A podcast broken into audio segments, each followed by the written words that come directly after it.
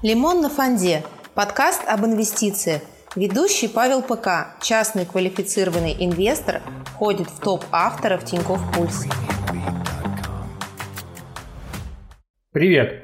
В этом подкасте мы поговорим про мегатренды, которые будут определять наше с вами человеческое будущее. Мы сегодня разберем с вами интервью, которое сделал Барнс с Хаимом Израилем.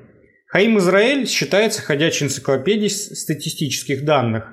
Он э, занимает должность руководителя отдела глобальных тематических исследований в Банков Америка, изучает мегатренды, которые формируют мировую экономику и, вероятно, будут влиять на доходность инвестиций. Барнс поговорил с Хаимом Израилем на тему, что такое означает peak people – для портфелей, почему поколение Z, а не поколение миллениала является поколением, за которым нужно следить, как квантовые вычисления могут стать еще большим открытием для человечества по сравнению, уме... по сравнению с умением добывать огонь. Некоторые из этих трендов, например, э, быстрое старение населения в США и Китае и движение к деглобализации по мере нарастания напряженности между США и Китаем, происходит уже прямо сейчас – и в то время как квантовые вычисления кажутся какой-то далекой перспективой и чем-то таким неосязаемым, что невозможно пока каждому человеку, обычному человеку потрогать, пощупать, скажем так, понюхать. И все это кажется каким-то эфемерным и непонятным. Но это далеко не так, и ближе к концу нашей с вами беседы, моего монолога, я приведу примеры. Так вот, Хаим Израиль говорит, что текущая триада кризисов за последние годы, за последние лета, а, а именно столкновение между США и Китаем, в плане у них идет постоянно то торговая война, то какие-то политические разногласия. Специальная военная операция в Украине – это вторая, второй кризис. И пандемия ковида – это третий кризис, который закрывает вот эту триаду вся эта триада сократила сроки развития мегатрендов, и это означает то, что даже долгосрочные инвесторы, которые, в принципе, у них есть такое свойство, что, знаете, как забыл и купил, и несколько лет не заглядывать в портфель в принципе. Так вот, э, долгосрочным инвесторам настало время перетряхнуть свои портфели и обратить внимание на как будут влиять эти мегатренды, как это будет влиять все эти события на их портфели. И уже прямо сейчас нужно это делать. Например, 4 года назад, когда Хаим Израиль приступал к своей нынешней работе в Банк в Америка, считалось, что к 2030 году все продаваемые новые автомобили будут электрическими или гибридными. Но теперь эти сроки, сроки начали сдвигаться вплоть до 25-27 годов, 2025-2027 годов. Так вот, какой же мегатренд недополучает сейчас достаточного внимания? Хаим Израиль считает, что этот тренд называется старение населения, точнее то, как быстро оно стареет.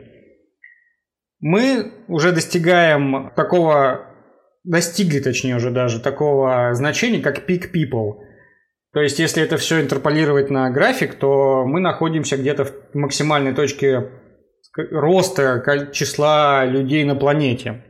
Если вам сейчас 50 лет, то за ваше время, за время вашей жизни население планеты уже удвоилось. И этот процесс, по, по мнению ни одного уже аналитика, считается, что он заканчивается. У нас в мире катастрофически не хватает детей. И в 50% стран сегодня рождаемость снижается и падает ниже уровня воспроизводства населения, и особенно в западном мире. Так каковы же экономические последствия этого, этой ситуации? По мере старения населения развивающиеся рынки сталкиваются с дефицитом пенсионных накоплений. Сейчас этот дефицит составляет 106 триллионов долларов. Это в три раза больше совокупного валового внутреннего продукта – этих развивающихся рынков, имеется в виду этих стран, развивающихся стран. Кто будет финансировать все это, этот дефицит, кто будет финансировать и восполнять? В долгосрочной перспективе ближай, после ближайших 2-4 лет нас ожидает дефляция, поскольку численность трудоспособного населения сокращается, и поэтому государства вынуждены будут тратить больше чем зарабатывать. Но это будут расходы не на инфраструктуру или то, что будет способствовать экономическому росту. Скорее, будут расходы на пенсии и медицинские услуги, которыми, которые не являются прямым вкладом в ВВП, что делают эти расходы более дефляционными. Кто же выигрывает от бума старения? Да, и был бум рождаемости, там выигрывали родильные дома, магазины, которые занимаются детскими игрушками, детской одеждой, услугами для детей. Так вот, теперь у нас бум старения. И от этого бума старения будут выигрывать компании, которые занимаются уходом за престарелыми. То есть это в Америке есть такие э, компании, которые торгуются на фондовой бирже, которые занимаются управлением именно домов для престарелых. Вот. Также будут э, выигрыши компаний по страхованию жизни, такие как э, Prudential Financial. Компании по автоматизации всего и вся, э, такие как компания, как, например, Honeywell. Э, в связи с сокращением трудоспособного населения в развитых странах. Речь именно сейчас про развитые страны. Кроме того, 90% трудоспособного населения будет приходиться на Африку и Новую Азию – Новая Азия – это, по сути, та Азия, за исключением только Китая, Южной Кореи и Японии. Например, такие страны, как Индия, Филиппины, Вьетнам и Индонезия уже наслаждаются более молодым населением, с растущим предложением рабочей силы и более низким коэффициентом иждивенчества.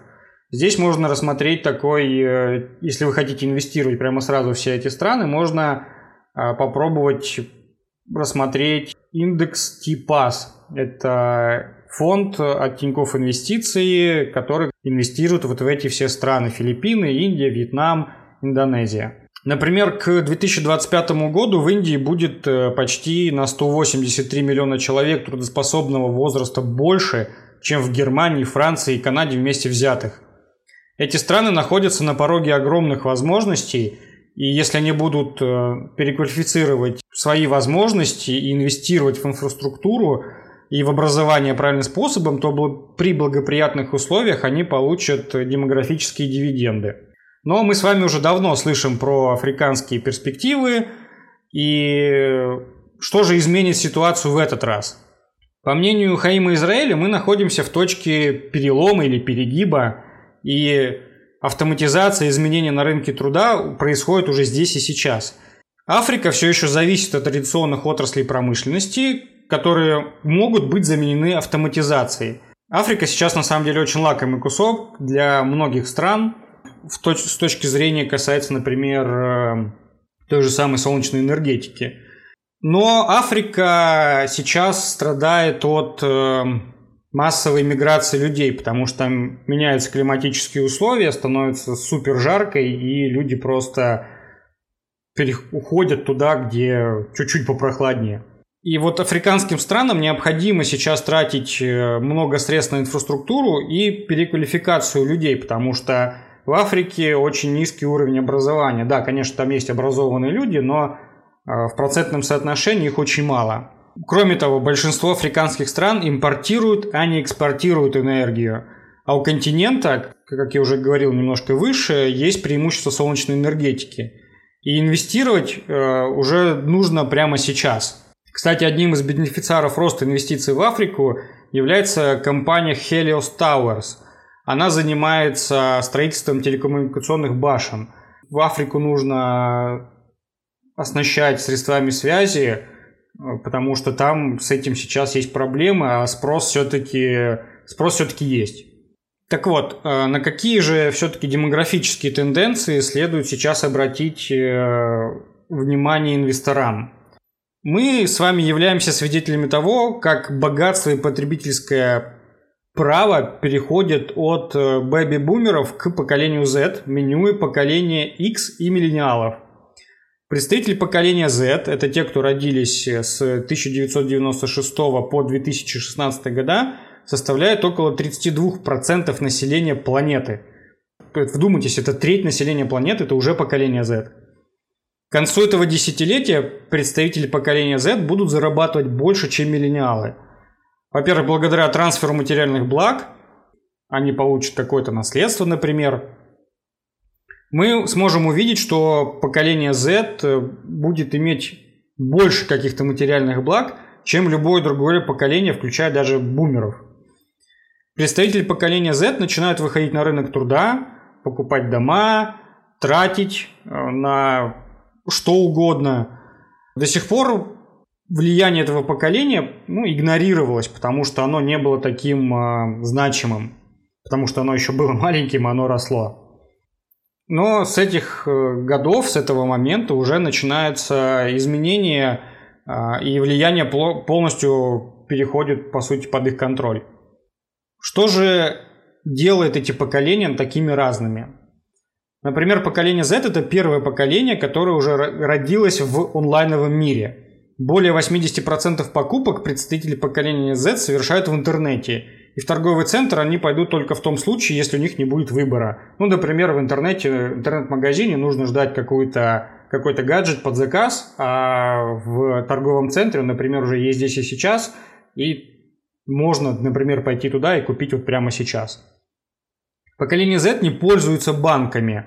В, в традиционном смысле этого слова они не пользуются кредитными картами или наличкой, они больше пользуются платежными приложениями. Ну, хотя эти платежные приложения, часть из них принадлежит все равно банкам, но в традиционном смысле поколение Z банками предпочитает не пользоваться. Они консервативны в плане кредитования, они берут меньше ипотечных кредитов или студенческих займов. Ну, например, в Америке эта тенденция сейчас проявляется насчет студенческих займов. Там эта тема очень популярна и э, есть в этом секторе спад. Поколение Z, оно не хочет ограничить свой жизненный опыт э, взятием кредитов и не видит смысла в большом доме, большом количестве вещей. Соответственно, потребительские кредиты или ипотечные кредиты им также неинтересны на данный момент. Ну, может быть, кстати, если подрастут, чуть постарше станут, возможно, будет интересно. Но тут покажет время. Поколение Z отказывается водить машину. А, у них количество водительских прав, например, в западном мире сократилось на 50% по сравнению с предыдущим поколением. Они мотивируют это тем, что машина это дорого, машина раздражает, она отвлекает от смартфонов, и в целом машина с ДВС, в частности, она не экологична. Пока у нас рынок электромобилей еще не достиг какого-то сильного прямо бума и не было замещения электромобилями электромобили не заместили традиционные машины с, с ДВС, с двигателем внутреннего сгорания. Поэтому они считают, что это еще не экологично к тому же. У поколения Z будет больше денег, чем у любого другого поколения, потому что они еще думают по-другому, и любая отрасль, которая не подстроится под поколение Z, будет э, оказываться под угрозой недополучения прибыли. Если посмотреть на Китай, потребитель среднего класса в Китае становится потребитель в, в, собирательном образе, да? Так вот, эта категория людей в Китае была очень, был и есть пока что популярной темой для инвестиций. Так вот, сможет ли она устоять? И вот тема среднего, среднего класса в Китае – это очень большая тема в мире, самая большая тема в мире – Многие действия, которые предпринимаются правительством Китая, в том числе репрессии в отношении компаний, которые занимаются, например, внешкольным образованием, финансовых услуг, да, мы все помним компании Tal Education, Ant Group. Все вот эти репрессии, по мнению правительства Китая, направлены на защиту этого среднего класса. И мы еще дальше, по мнению Хаима Израиля, увидим больше таких реформ, больше репрессий, которые направлены на оказание помощи как раз-таки представителям среднего класса. Ну, это по мнению правительства Китая. Китай, меж тем, имеет э, самое возрастное население на планете. И в условиях э, деглобализации, когда каждая экономика сейчас старается быть э, самодостаточной, все начинают друг от друга пытаться там какие-то ограничения вводить, там где-то границы закрывать, где-то пропускные режимы, визы ограничивать. Так вот, перед Китаем стоят масштабные задачи, потому что не нужно смотреть на их потенциал, потому что мы живем в мире данных и технологий, а если мы говорим, если бы данные технологии были бы новой нефтью, то Китай был бы новой Саудовской Аравией. У Китая больше всего данных, и он вкладывает э, очень много средств в эти технологии, в анализ данных, в биг-дату, в использование этих данных. Но при этом нужно не забывать, что есть геополитические проблемы, и часть инвесторов э, их игнорирует. Собственно, стоит ли игнорировать эти геополитические проблемы? Хаим Израиль говорит, что каждые полгода в Банк America они проводят конференцию на тему трансформации мира и опрашивают участников о том, какая тема будет самой дестабилизирующей и влиятельной в ближайшие пять лет. Так вот, в последнем опросе 50% впервые назвали геополитику и новый мировой порядок темой номер один. За последние шесть лет конференций на первом месте было изменение климата. Так что же такой новый мировой порядок? Столкновение между США и Китаем продолжается и нарастает. Инвестиции в инфраструктуру в рамках инициативы Belt and Road – это одна из главных китайских тем, одно из главных китайских э, оружий, наверное, если можно так сказать, которое поможет ему получить доступ к ресурсам и для мирового господства. Что же касается технологий, то Китай в последнее время очень сильно инвестирует в исследования и разработки – и инвестирует уже примерно либо столько же, а в некоторых областях даже больше, чем США. За счет сокращения цепочек поставок и перемещения производств э, в другие страны из Китая, то есть идет локализация производства, например, Intel, да, он начинает перемещать свои заводы из Китая в, обратно в США. И эта тема будет продолжаться дальше новым направлением борьбы после торговой войны, против, после технологических войн, скорее всего, станут климатические войны. И здесь эм, вот что имеется в виду. А, большая часть планеты импортирует энергию. То есть большинство стран в мире, они импортируют энергию, они экспортируют.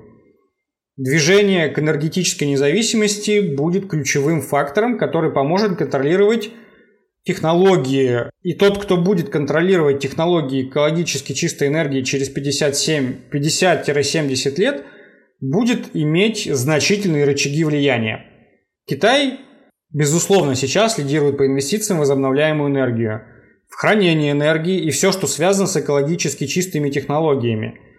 Европа, между тем, не сильно отстает, а вот США отстают больше всех, если смотреть среди крупных мировых экономик, Китай, США и Европа, как вот три таких крупных, то на первом месте Китай, на втором Европа с небольшим отставанием, а вот США достаточно сильно пока что отстает по сравнению с, с Европой и Китаем. Понятно, что здесь, если говорить в частности про Россию, то у нас э, нету ни, восп... ни почти практически не представлена ни солнечная энергетика, ни ветровая энергетика. У нас скорее про атомную станцию, но она про атомную станцию, но они скорее относятся не к экологически чистым энергиям, а просто как вот отдельный сегмент, как ядерная чистая энергия. Так вот, такой геополитический ландшафт будет приводить к высоким а, инвестициям в возобновляемые источники энергии в, в, крупных экономиках мира.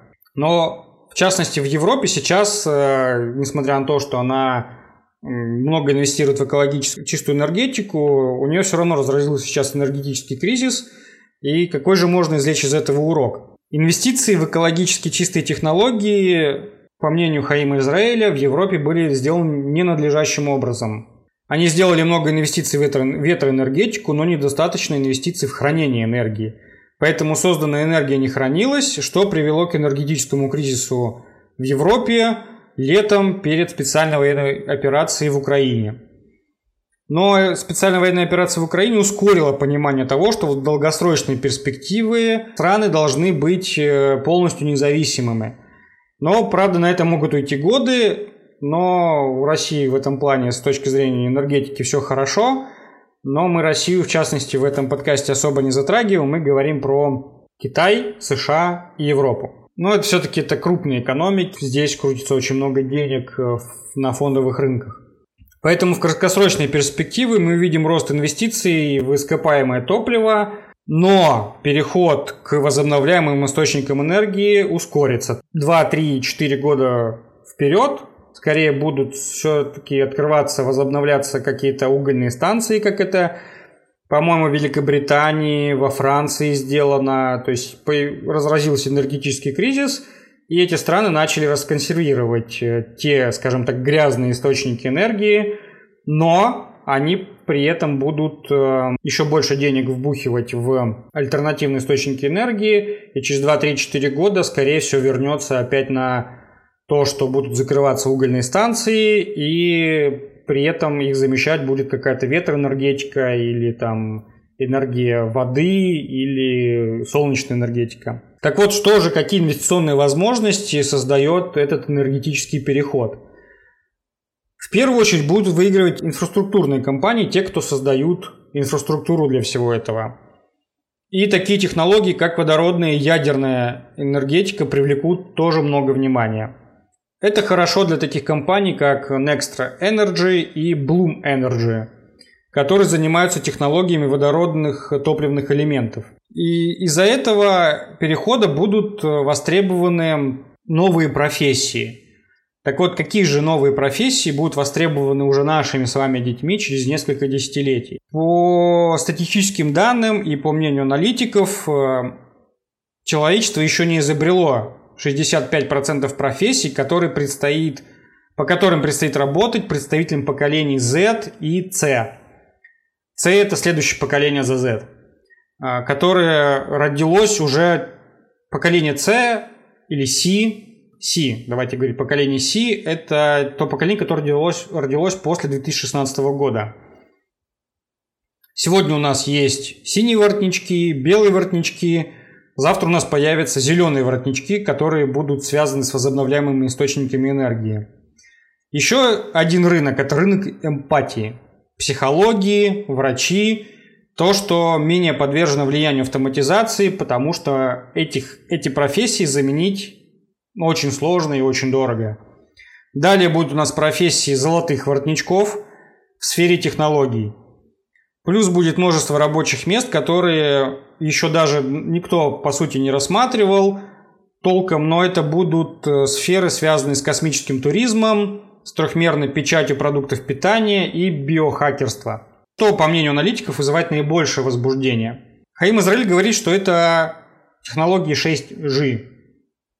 Сейчас мы создаем так много данных, что 5G придется заменить гораздо быстрее, чем люди думают, и самым большим изменением в мире являются квантовые вычисления – так вот, к концу десятилетия, этого десятилетия, количество вычислений, которые мы сможем производить, будут больше, чем атомов видимой Вселенной. Это может стать для человечества революцией больше, чем огонь, открытие огня или изобретение колеса. Барнс попросил назвать хотя бы один пример того, как квантовые вычисления могут изменить нашу жизнь. Ответ. Ядерный синтез – Ядерный синтез – это святой грааль энергии, потому что он генерирует неограниченное количество энергии и является полностью чистым. По оценкам аналитиков ожидается, что он будет э, изобретен и будет массовым в течение следующих 30-40 лет.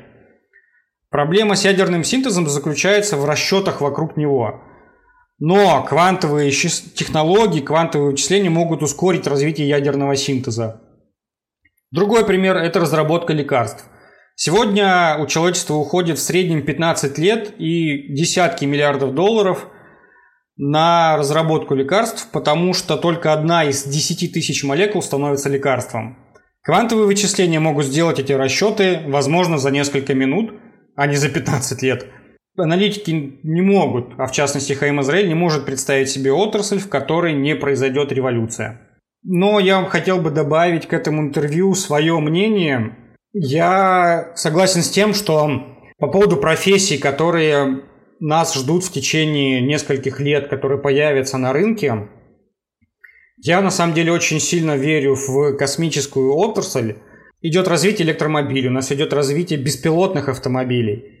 И вот каждой компании, которая занимается беспилотными автомобилями, нужна будет контроль за автопилотом, и чтобы автопилот связывался с серверами, связывался со спутниками, чтобы действительно автомобиль был автономным, у вас было везде покрытие связи, чтобы автомобиль не потерялся где-то, чтобы у него была нормальная геолокация, нужны для этого спутники, потому что вы выехали за город, за городом плохая связь, что автомобиль делает правильно? Он должен будет переключиться на спутниковые линии связи. Например, вот Илон Маск, он очень хорошо это делает. Он запускает множество спутников в сети Starlink. Так вот, я убежден, в частности, если говорить про Starlink и Tesla с ее автопопилотом, то Tesla будет использовать Starlink для построения маршрутов, для обеспечения бесперебойности связи между автомобилем и серверами. Также сейчас развивается очень сильно тема кубсатов. Это малые спутники, которые выполняют абсолютно разную функцию. То есть поймите, что у нас идет развитие технологий, развитие полупроводников, которые становятся все меньше, меньше, меньше. И сейчас на орбиту не нужно запускать большой спутник, там, не знаю, размером с холодильник. Сейчас можно запустить маленький спутник, который будет там, не знаю, 10 на 10, 20 на 20. Технологии Кубсат. Текущие полупроводники э, очень маленькие. Можно будет запустить очень много спутников, очень большую сеть спутников, которые будут контролировать э, погоду, передавать нам данные о погоде, которые будут делать географические карты, оптической разведки. Да множество разных функций, в том числе даже спутники, которые будут чистить орбиту от космического мусора. И все это нужно будет запускать в космос, а, соответственно, для этого нужны ракетоносители. И причем для кубсатов не нужны большие тяжелые ракеты, там, типа «Гора». Нужны будут маленькие ракеты. А маленькие ракеты сейчас производят, на самом деле, только две компании в мире, и они представлены на бирже. А, это Astrospace и Rocket Lab. Но вот у Astrospace есть некоторые проблемы сейчас э, с точки зрения надежности запусков и частоты запусков – а вот Rocket Lab сейчас один из мировых лидеров по запуску малых ракет, которые выводят маленькие спутники на орбиту. Это дешевле, это не так геморройно, как с большой ракетой, и поэтому я бы... Вот я на самом деле сам делаю ставку в долгосрочные перспективы на следующие 5, 7, 10 лет это космические технологии, и это у меня у самого в портфеле есть Astrospace и Rocket Lab – и я дальше по мере поступления каких-то своих там денег, зарплат, буду часть денег инвестировать в эти две компании в том числе.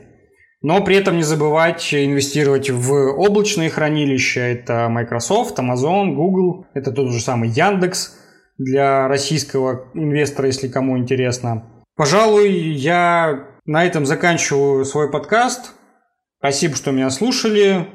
Всем приятного времени суток и Будьте здоровы. Всем пока.